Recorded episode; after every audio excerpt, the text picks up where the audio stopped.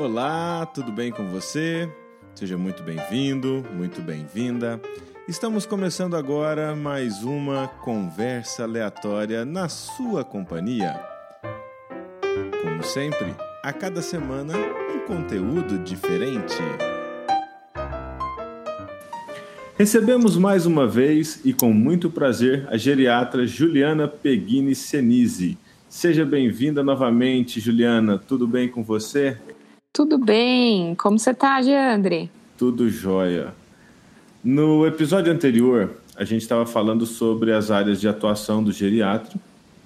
E durante a conversa, a gente comentou sobre o Setembro Amarelo. E aí você citou os índices de suicídio da população da terceira idade. A gente pode relacionar essa taxa de suicídio com os casos de depressão na terceira idade? Podemos sim. Na verdade, a maioria da, das ocorrências de suicídio são relativas à depressão. Tem como, como doença de base a depressão. Não são os únicos, né? A gente tem os pacientes com esquizofrenia, com quadro demencial, que muitas vezes acabam cometendo suicídio, mas uma maioria esmagadora dos pacientes da terceira idade que chegam ao ato do suicídio são pacientes com depressão. Certo. E tem diferença do quadro depressivo da, da pessoa na idade adulta, ali, o adolescente e o adulto, para o idoso? Ou assim, o diagnóstico ele é semelhante? Muda alguma coisa? Muda. Muda sim. No paciente jovem, a gente percebe muitos sintomas que a gente chama de menos-valia, eh, de tristeza persistente, de melancolia, é, no paciente idoso, a gente tem os sintomas que nós chamamos de sintomas somáticos, né? Que são sintomas é, é, físicos. Então, o paciente idoso ele chega queixando muito mais de dores, cansaço, angústia, alteração do comportamento para um, um, padrão mais agitado, mais irritado, do que propriamente melancolia e choro né, é, que a gente vê muito mais no, no paciente jovem. Então, se o médico não está atento, ou o familiar mesmo não está atento, que aquelas queixas que não envolvem choro e tristeza podem ser depressão, o diagnóstico vem no momento muito mais retardado do que, do que poderia ser feito. Então, nesses casos, é bem mais complexo para a família é, ter uma ideia do que está realmente acontecendo. Sim, é, porque nós conhecemos a, a, a depressão pelo choro, aquela dificuldade de levantar da cama, de tocar o dia, de fazer as atividades laborais ou escolares, né, no caso do paciente jovem. O idoso não. O idoso ele, ele levanta, ele faz as atividades propostas, porém com, com um impacto muito grande na qualidade de vida né? É, um, é uma atividade que ela é realizada, mas é realizada de maneira penosa, sem prazer, uh, sem efetividade. Outra coisa muito comum que as pessoas atribuem ao envelhecimento, e na verdade pode ser um sintoma depressivo, é deficiência de memória.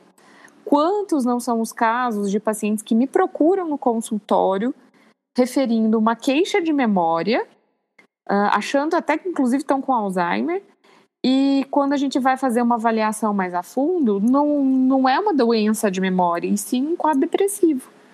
Então, ela tem uma manifestação de muitas faces, e a maioria delas não é aquela face é, comum da depressão. Então, a família tem que ficar bem mais atenta ao comportamento, porque dor no corpo é meio que até comum né, para o idoso, seja porque dormiu numa posição errada, até para gente mesmo, né? Seja porque dormiu numa posição errada e a queixa, às vezes, é, de dor né, ao longo do dia, a, a, família chega até a acostumar com aquilo e não se liga que o, o aquela pessoa pode estar é, tá num quadro depressivo, né? Sim, é, porque assim, né, a terceira idade é a idade da artrose, vamos dizer dessa forma, né? É claro que não é só a terceira idade que tem artrose, mas a ocorrência nessa faixa etária é muito grande. Porém, as dores né, sugestivas de depressão, elas são um pouco diferentes das dores da artrose, né? A dor da artrose, ela é, ela é restrita à articulação, né? A, a, dor da depressão, não, é uma dor difusa, aquela dor que parece que anda pelo corpo, né? Hoje ela está nas costas, amanhã ela está no braço, no outro dia ela está na perna, né? É uma dor que não se restringe à articulação, ela muitas vezes corre pelo membro, então, assim, o paciente, quando queixa de dor, ele precisa de fato ser levado ao médico. É óbvio que a dor não é o único sintoma, né? O indivíduo tem dor, o indivíduo tem é, é, um desalento, uma angústia, um, um, dia a dia desanimado, uma perda é, é, é, do interesse de fazer as coisas que antes ele gostava. Então, é aquele paciente que, que gostava de jogar bote com os amigos, que é, gostava de ir para o sítio Carpi, que gostava de levar os netos na pracinha para tomar um sorvete, e de repente ele perde o interesse de fazer tudo isso, né? Ele começa a ficar mais irritado ou mais calado, menos comunicativo, queixa de dores por todo o corpo, né? Uma pessoa que às vezes nunca nunca manifestou. Então assim, a queixa de dor ela é uma pista, mas quem tem que fazer o diagnóstico diferencial dessa dessa dor não é a família, né? Quem tem que fazer o diagnóstico diferencial disso é o médico. A família tem o papel de identificar, ver que alguma coisa está acontecendo de estranho e levar o paciente para atendimento. A depressão, comumente, ela é cheia de rótulos e preconceitos. Quando uma pessoa é diagnosticada com depressão ou se ela relata que tem depressão, ela já é fulminada ali com milhões de preconceitos, rótulos. E a população idosa, ela vem de um histórico de dizer que depressão era doença de quem não tem coisa para fazer, que é, tratamento para depressão, aí tem até as brincadeiras, né, que é terapia, terapia cheia de louça para lavar, ter, é, e, e, capinar um quintal, isso eram os remédios para depressão que o, o, os idosos falavam, né, há pouco tempo. E então assim eu te pergunto, uh, como que é a, a aceitação do paciente quando ele recebe esse diagnóstico? É, de fato, tem bastante preconceito, né? Infelizmente, ainda a pessoa com depressão recebe esses rótulos pejorativos. E na, na faixa etária da terceira idade, né, no caso, os idosos, não recebem no geral muito bem. Eles ainda, muitos têm essa visão de que depressão é frescura, depressão é coisa de rico, depressão é falta do que fazer. Então, a gente precisa é, ganhar esse paciente na consulta mesmo. Explicar que a depressão, principalmente na terceira idade, apesar de não ser normal ter depressão, não é normal que um idoso tenha depressão, mas é frequente ele ter depressão, né? Uh, o idoso, ele tem. À medida que nós vamos envelhecendo, a nossa população de neurônios vai reduzindo, isso para todos nós. Né? E o neurônio ele é a unidade produtora de neurotransmissores. E essa deficiência de neurotransmissores propicia o desenvolvimento de um quadro depressivo. Então, numa situação de vulnerabilidade cerebral, onde eu tenho menos neurônios, é mais fácil que eu desenvolva um quadro depressivo.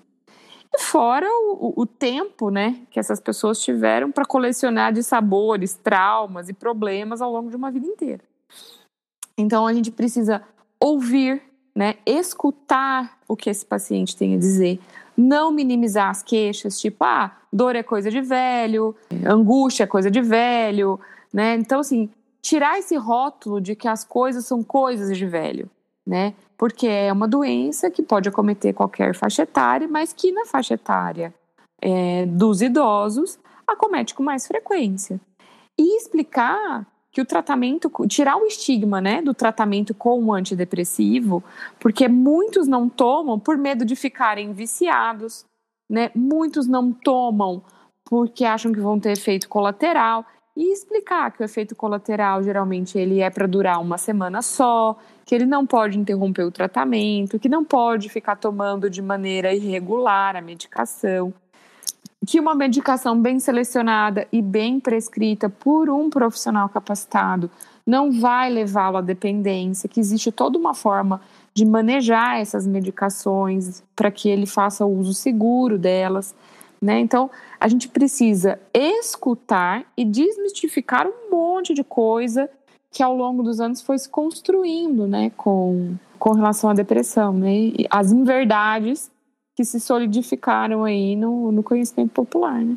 Há pouco tempo eu fiz uma gravação de um episódio com o Emerson Melhorim, neurologista aqui em Uberaba, amigão meu, e a gente estava comentando que todo mundo chega e fala, é, aliás, ninguém fala para você para de tomar o remédio da pressão, para de tomar o remédio da glicose, né, do, do diabetes, mas todo mundo chega e te fala: não, remédio para depressão, isso daí vai te viciar, isso daí vai, vai te deixar doido, isso daí vai te dar mais problemas ainda. O, os pacientes, é, ainda mais chegam para mim e falam assim: a gente inicia o tratamento e pede, eu geralmente peço reavaliação em 30 dias, que é quando a maioria dos remédios estão começando a fazer efeito. E muitas vezes, né, o paciente já melhora, ele tem uma melhora muito grande, óbvio. Você está iniciando o tratamento correto para a doença. E aí eles já chegam com, às vezes, 30, 60 dias de tratamento e falam assim: tô ótimo, já posso parar o remédio? E aí você tem que explicar que não, que agora que ele está bem, que ele está sentindo que ele não precisa mais do remédio, é a hora que ele mais precisa do remédio. Porque daí que nós vamos começar a tratar a doença. E qualquer retirada muito precoce vai favorecer a recaída na doença. E quanto mais recaída o paciente tem, mais difícil os próximos episódios vão se tornando de tratar. A depressão vai se tornando refratária. Então, se hoje eu estou bem, eu retiro de maneira precoce e eu tenho uma recaída, ou sumo do médico para o tratamento por conta, as próximas crises depressivas, os próximos quadros depressivos vão se tornando cada vez mais difíceis de tratar, né? Mesma coisa é, às vezes tentar tratar com um profissional que não é capacitado. E aí ele inicia o tratamento, o paciente tem uma melhora parcial, o médico se contenta, né, com, com essa melhora parcial, não progride no tratamento e o paciente fica subtratado. E esse paciente tem um risco de ficar crônico. Então, além de tudo, você tem que procurar o profissional certo, o profissional que sabe manejar esse tipo de medicação, né? É, é muito, é muito perigoso, vamos dizer assim, é, esse tipo de tratamento na mão de quem não está habilitado. Na, a, a depressão nos mais jovens, o aconselhável é sempre uma equipe multidisciplinar para fazer esse tratamento, né? O médico, uh, um terapeuta, todo mundo junto, eh, trabalhando, e, e, o paciente também, né? Lógico, é, todo mundo trabalhando para essa melhora. Com o idoso é da mesma forma? O protocolo é semelhante? Olha, não só a depressão, mas praticamente todas as doenças dos idosos, é, a gente envolve equipe multidisciplinar. Então, assim, é, não, não, não se pensa em geriatria sem uma equipe de geronto, né? Que seriam fisioterapeuta, fono, terapia ocupacional, é, enfermagem, tudo que você pensar de profissionais da área da saúde envolvidos no tratamento do idoso. Então, na depressão não é diferente. Né? A gente precisa do psicólogo, a gente precisa muitas vezes de um terapeuta ocupacional. Né? Se o paciente é, tem, às vezes, por exemplo, uma depressão relacionada a um quadro de fibromialgia, que é bastante comum na terceira idade, a relação das duas coisas, a gente vai precisar aí de um, de um fisioterapeuta ou de um professor de educação física orientando uma atividade física junto. Então, não se fala em trabalhar com idosos sem pensar em uma equipe multi. Qualquer coisa, a equipe multi sempre agrega. Né? Então, na depressão não é diferente. Você falou da, da do risco né, de interromper o tratamento uh, durante o processo, sem terminar o processo. Né? É claro que toda a equipe que vai chegar num consenso. Não, a pessoa está de alta, né? ela já pode é, desmamar do, do medicamento, já pode, consegue caminhar com as próprias pernas, né? não precisa mais de muleta. Ah, quais, quais seriam esses riscos de interromper Sim. o tratamento, é, além das recaídas, logicamente? Primeiro ponto é que assim, quando a gente vai, a gente vai manejando o tratamento, muitas vezes a gente interrompe medicação, né, vai suspendendo a medicação e mantém o paciente em psicoterapia, né? Então, eh, o tratamento muitas vezes é anos, são anos a fio, né? Não necessariamente todos esses anos com medicação, mas aí a gente envolve muito os processos de, de psicoterapia. O, o, o grande problema do tratamento da depressão não ser levado a sério é, como eu já te disse, né, os quadros subtratados ou maltratados aumentam o risco de recaída, né? E esses riscos de, de recaída vão gerando novas, novos episódios cada, cada vez mais difíceis de serem tratados. E o que as pessoas pouco pensam quando elas são jovens é que se você não trata adequadamente um quadro depressivo, você está aumentando imensamente o seu risco de desenvolvimento de demência na terceira idade. Então, esses jovens que hoje é, se tratam, né, na verdade, não se tratam ou estão subtratados por irregularidade no uso da medicação, por irregularidade na busca por terapeutas, ou até, né, às vezes, por estar tá tentando tratar um quadro desse com um profissional que não é um neurologista, ou psiquiatra, ou geriatra, eles aumentam muito o risco lá na frente. Né? São inúmeros os pacientes que eu recebo com quadro demencial hoje, que quando você tira a história, eles eram pessoas com depressão por longa data. Pessoas que já desde a juventude eram, eram depressivos. Então, a gente não pode negligenciar. Isso não é uma frescura, isso não é é, é, falta do que fazer, isso não é doença de rico. Isso é uma doença e precisa ser adequadamente tratada para que no, na terceira idade, na velhice, você não pague preço por isso. A mulher tem um momento da menopausa em que isso meio que marca é, é, historicamente né, a entrada da mulher na terceira idade, praticamente. Hoje em dia, não, por conta de toda a evolução da ciência, né, e, e o estilo de vida, né, mas antigamente até que isso era mais é, evidente. Mas essa deficiência hormonal que é causada durante o período de menopausa, isso gera algum agravante para, no caso das mulheres, em, em desenvolver a depressão na terceira idade? Olha, Jandra, a mulher tem dois grandes momentos de vulnerabilidade na vida e sim relativos às alterações hormonais. E não só para depressão, mas como para outros transtornos psíquicos também, como a esquizofrenia, o transtorno bipolar, o puerpério, que é o período do pós-parto, e a menopausa são os dois grandes pontos de vulnerabilidade da mulher. Eu tenho muitas pacientes que desenvolveram um quadro de depressão pós-parto não foram adequadamente valorizadas na época, porque não se tinha esse conhecimento também há tantos anos atrás, né? A medicina é, era muito restrita em termos de conhecimento e tratamento para esses casos, mas que não se trataram, não foram tratadas de maneira adequada no período do pós-parto e se cronificaram num quadro depressivo que, que levam e trazem sequelas disso até hoje ou como quadro demencial, ou com uma depressão de difícil tratamento, né? E sim, o, a, apesar da gente ter evoluído muito na questão das reposições hormonais, a menopausa ainda é um marcador para a mulher. Né? A, a, vida da mulher ainda muda muito nessa, nesse período. Né? O homem não tem isso tão marcado, mas a mulher tem. Muita coisa uh, na, na saúde, não só psíquica, como metabólica da mulher, muda muito na, na menopausa.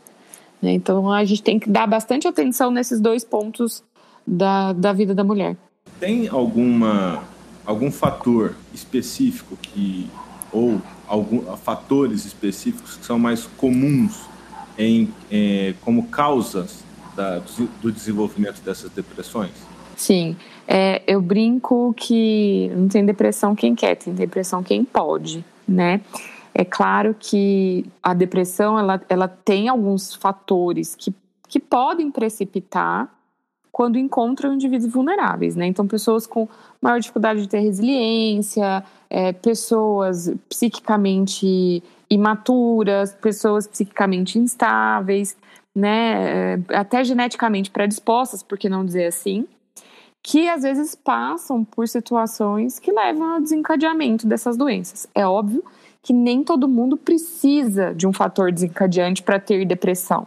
Mas o mais natural é a gente ver em uma pessoa vulnerável a ter o quadro depressivo, ele começar após algumas situações. Então, por exemplo, a, a mulher ela é muito relacionada a família, filhos, questões conjugais. Então, problemas conjugais, morte do cônjuge, é, isso falando né, da, da mulher na terceira idade, problemas com os filhos. Isso daí são fatores que, que vamos dizer, dão esse onset aí né, na, na mulher. O homem já é mais relacionado à perda do emprego, à aposentadoria, até questões de virilidade mesmo, né? De, de impotência sexual e tudo.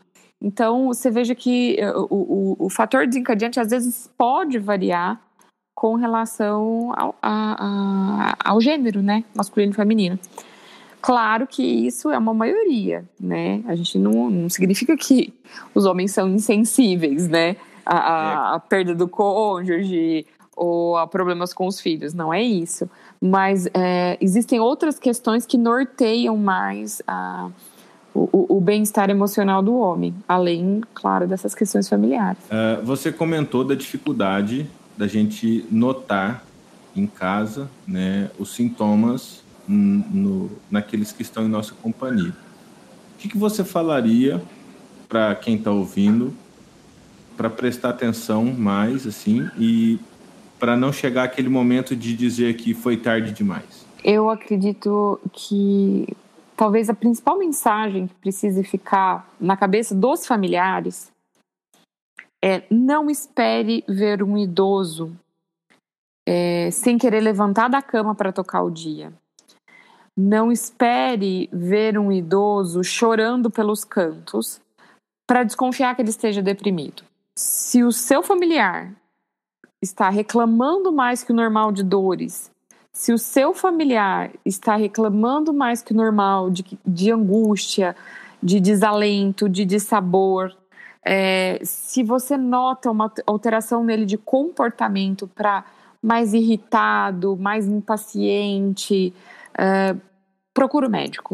Né? Procure um geriatra, procure um psiquiatra, procure um neurologista, que são as pessoas com condição de fazer esse diagnóstico, porque a manifestação do idoso, ela na maioria das vezes não é de uma depressão, uma manifestação típica. A maioria das vezes é um quadro atípico. E muita atenção com o idoso que reclama de memória. Muitas vezes ele não está com quadro de Alzheimer, ele pode estar realmente com quadro depressivo. Então, queixar-se de memória também pode ser um sintoma de depressão. Tem muito idoso que é muito resistente a ir ao médico. E nessas horas a gente é, respeita a decisão ou a gente faz igual ele fazia quando a gente era pequeno, pega pelo braço e leva? No geral, eles aceitam melhor ir ao geriatra, que é um médico que cuida de tudo, do que ir a um psiquiatra, por exemplo. Hum. Então, se você acha que o seu familiar pode estar deprimido e ele não aceita ir a um psiquiatra, ir ao geriatra é uma excelente alternativa. No geriatra, geralmente eles não, eles não ofertam resistência. E aí eles vão, porque você pode dizer assim: nossa, eu vou te levar para fazer uma avaliação. Tô achando que você não tá bem. Uma e o geriatra vai rotina. começar a fazer uma inquisição, entendeu? Que a gente sempre pergunta, entre outras tantas coisas que a gente sempre tem que perguntar, é sobre o humor. Então, o geriatra é uma, uma boa saída. Eu tenho vários pacientes incontáveis que se negaram a ir no psiquiatra, mas foram comigo e aceitaram o tratamento. Porque ainda existe aquele estigma de que psiquiatra é médico de louco, entendeu? Entendi. Quando, na verdade, isso é uma puta de uma injustiça. Porque não é, entendeu? Exatamente. Mas é, existe esse estigma, então eles aceitam bem ir ao geriatra. Então o geriatra acaba sendo uma, uma, uma boa alternativa, sim. Muito bom. Ju, mais uma vez, muito obrigado pela Imagina. contribuição aqui, doar um pouquinho do seu tempo. O canal está aberto sempre que você quiser voltar. Um beijo grande para você. Um beijo, fica com Deus. Tchau, tchau. Agora, além de poder acompanhar o nosso podcast em qualquer plataforma de streaming, você também pode ouvir o Conversas Aleatórias no YouTube. O link está no meu perfil do Instagram, arroba Fale com Geandre. Vai lá!